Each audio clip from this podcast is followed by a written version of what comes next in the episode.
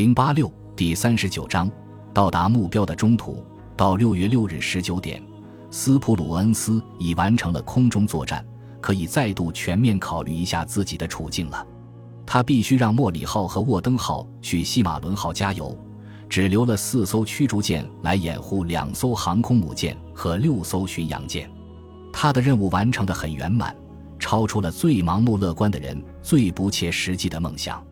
他明智地告诫自己说：“勇敢再向前一步就是愚蠢。”而他自己已达到这个临界点，于是他决定回师向东与游轮会合。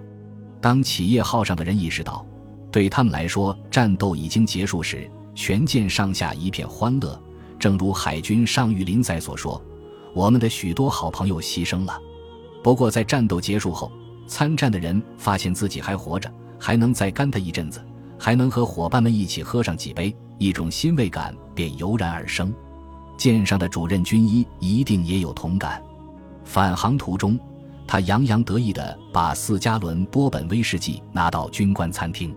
林赛说：“战争期间，人们把陈旧的海军条令抛在一边，来点人情味。看到此情此景，实在令人宽慰。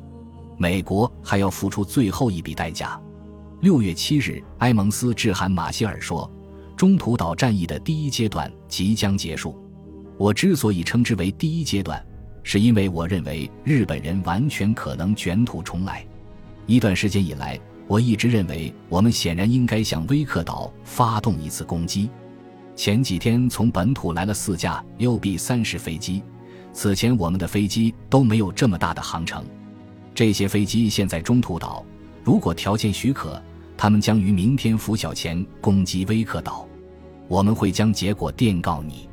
另外，我很高兴地告诉你，廷克将军将亲自率领这次飞行。遗憾的是，我不能一同前往。廷克的决心和埃蒙斯的支持只说明他们斗志旺盛，并不表明他们深明事理。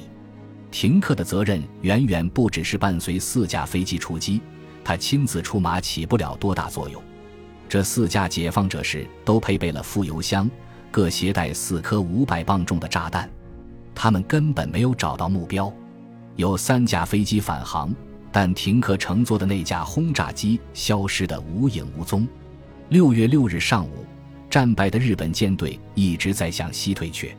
铅灰色的天空，云层低垂，从海上升起的雾气像幽灵似的盘旋飘忽。弥漫在条条桅杆之间，大海本身似乎也反映了此时此刻的气氛。它波涛汹涌，浊浪排空，极不平静。旗舰上的山本感到头晕目眩，心里闷闷不乐。但不经过最后的努力，他不会轻易放弃又是斯普鲁恩斯进行水面交战的希望。大和号、德西三威号和最上号深陷困境的消息后，山本下令近藤前往救援。山本刚做出决定，宇垣就开始担心这个决定是否明智。他在日记中写道：“看来敌舰队是以一两艘航母为核心，加上一批巡洋舰组成的，毋庸置疑，三威号已在劫难逃，而且其他舰艇也可能遭到厄运。不仅如此，如果发生最糟的情况，攻略部队本身怕也难保不遭危险。考虑到这些可能性。”山本决定把主力部队全部人马拉到南面去，以应付不测，并寻机在威克岛空中掩护的范围内歼灭敌人。山本和宇垣做梦也没有想到，使他们的宏大计划化为泡影的美国舰队竟然那么小。他们深信，原先集结在中途岛海域的敌航母有五六艘，其中两艘已被他们击沉。他们还认为。这支庞大的舰队中的一部分兵力正在紧紧地追击他们，而这部分兵力至少包括一艘正规航母、两艘改装航母、几艘驱逐舰和巡洋舰。宇垣心情不安地写道：“我们认为，这支敌舰队很可能在歼灭第七巡洋舰战队的另一半以及第八驱逐舰分队后，于明天上午紧紧追赶攻略部队，然后暂时东撤。”宇垣认为。对日本人来说，最佳方案是迫使美舰与近藤部队夜战，否则第二天上午他们将别无他择，只好以主力部队轻率地向敌人发起攻击，并随时驱散来犯的敌机。同时，日本人还试图利用每一架可以利用的飞机，摧毁敌航空母舰的甲板，炸坏他们的发动机。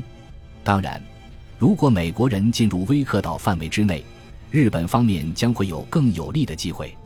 但宇垣不相信他的对手会让他如愿以偿，这一点他全然没有错。因为深谋远虑的斯普鲁恩斯从一开始就下决心避开威克岛的攻击圈，山本还是决定冒险打这最后一场大仗。宇垣忧心忡忡地写道：“这需要下特别大的决心，因为一旦行动出了偏差，整个联合舰队就将万劫不复。必要的命令均于六月六日十五点发出，舰队照此执行，直至翌日晨。”可是七日晨的空中搜索未发现敌人踪迹，所以只好放弃了这项以主力部队冒险进行全面较量的计划。但山本不愿就此退出战斗，决定做一次捕捉美特混舰队的最后努力。他仓促组建了一支诱饵部队，它由羽黑号和妙高号巡洋舰以及第四驱逐舰战队的九艘舰组成。第五巡洋舰战队司令官高木武雄中将担任指挥，这支部队将以无线电发送虚假信息，诱使美国人进入威克岛东北海域，使之处于岛上航空兵以及潜伏在那里的潜艇的攻击之下。高木和他的参谋长长泽号海军大佐对这个计划都并不乐观，因为他们认为，不等潜艇或威克岛的飞机发现美航空母舰。美舰载机就可能发现这支诱饵部队，并向他发起攻击。事实上，高木部队一直也没有发现敌人。六月十三日，他就解散了。尽管如此，日本的厄运并未就此了结。七日午夜，基波号驱逐舰以两次转动三十度的方式向右舷转六十度时，他的右舷舰首撞在普波号左舷中部，把他的烟囱撞坏了。使他的锅炉功能受到影响，但他仍能以二十四节的航速行驶。可是基波号右舷舰首被撞掉了几英尺，速度下降到十一节。宇垣大为恼火，因为他曾经多次告诫过，要驱逐舰进行这类机动时必须小心。那天有件小事终于弄清了。宇垣写道：“据了解，司令长官的胃痛是蛔虫引起的。”驱虫药治好了他的病，我们都很高兴。然而，这种高兴之中夹杂着深深的窘困。那天七点左右，山本登上剑桥时，参谋人员尴尬的、慢吞吞地跟着他，心中都很惭愧，不敢正视他。他们并不是为将军感到惭愧，而是为联合舰队给他丢了脸而感到无地自容。紧张的气氛持续了一阵子，谁也没有说话。还是山本打破了沉寂，他乌黑的眼睛直勾勾地看着忠心耿耿、因失败而背着沉重包袱的黑岛。黑岛，他若有所思地说：“潜艇搜索干得不好，这是个大错误。”这一实事求是的评论使气氛得到缓和。他的看法表明，中途岛之战已成历史，从中可以吸取不少教训。他们所爱戴的将军恢复了常态。九日，山本命令长良号向大和号靠拢，他要召集第一航空舰队的主要参谋人员到舰上来开会。这几位代表是草鹿舰队书记官大石，当然还有原田。山本面临的紧迫问题是如何重建一支航母部队。在这几位代表到达前，山本把宇垣、黑岛、渡边、佐佐木和有马召集在一起。他知道。大和号的退却宣告了中途岛战役行动的失败。他也知道，参谋们已得出了某些不利于第一航空舰队及其高级军官的结论，所以他指示这几个人不要提出这些批评意见。他断然下令，绝不允许对我的参谋班子以外的人说潜艇部队和第一航空舰队要对中途岛战败负责，责任在我。黑岛对草鹿一直意见特别大。山本专门叮嘱这个容易激动的亲信，又说了一句：“不要责怪南云和草鹿，失败的责任在我。”从长良号上过来的四个代表身上还穿着厚厚的冬服，长期鏖战之后，他们都显得精疲力竭。草鹿拄着根手杖，而书记官的军服已破烂不堪。根据语言的回忆，代表们所说的第一句话的大意是：“除了彻底请罪，我不知该说什么。”他又不快地加了一句：“当然，他们应该这么做。”代表们走进山本的舱室，草鹿做了长篇发言，谈了他自己对这次灾难性失败的原因的看法。他讲了六个基本点：一、由于会合有困难，不得不在战斗打响前就打破了无线电静默；二、搜索飞机在折返前未能发现敌人；三、准备第二波攻击时，由于回收飞机造成了混乱局面；四。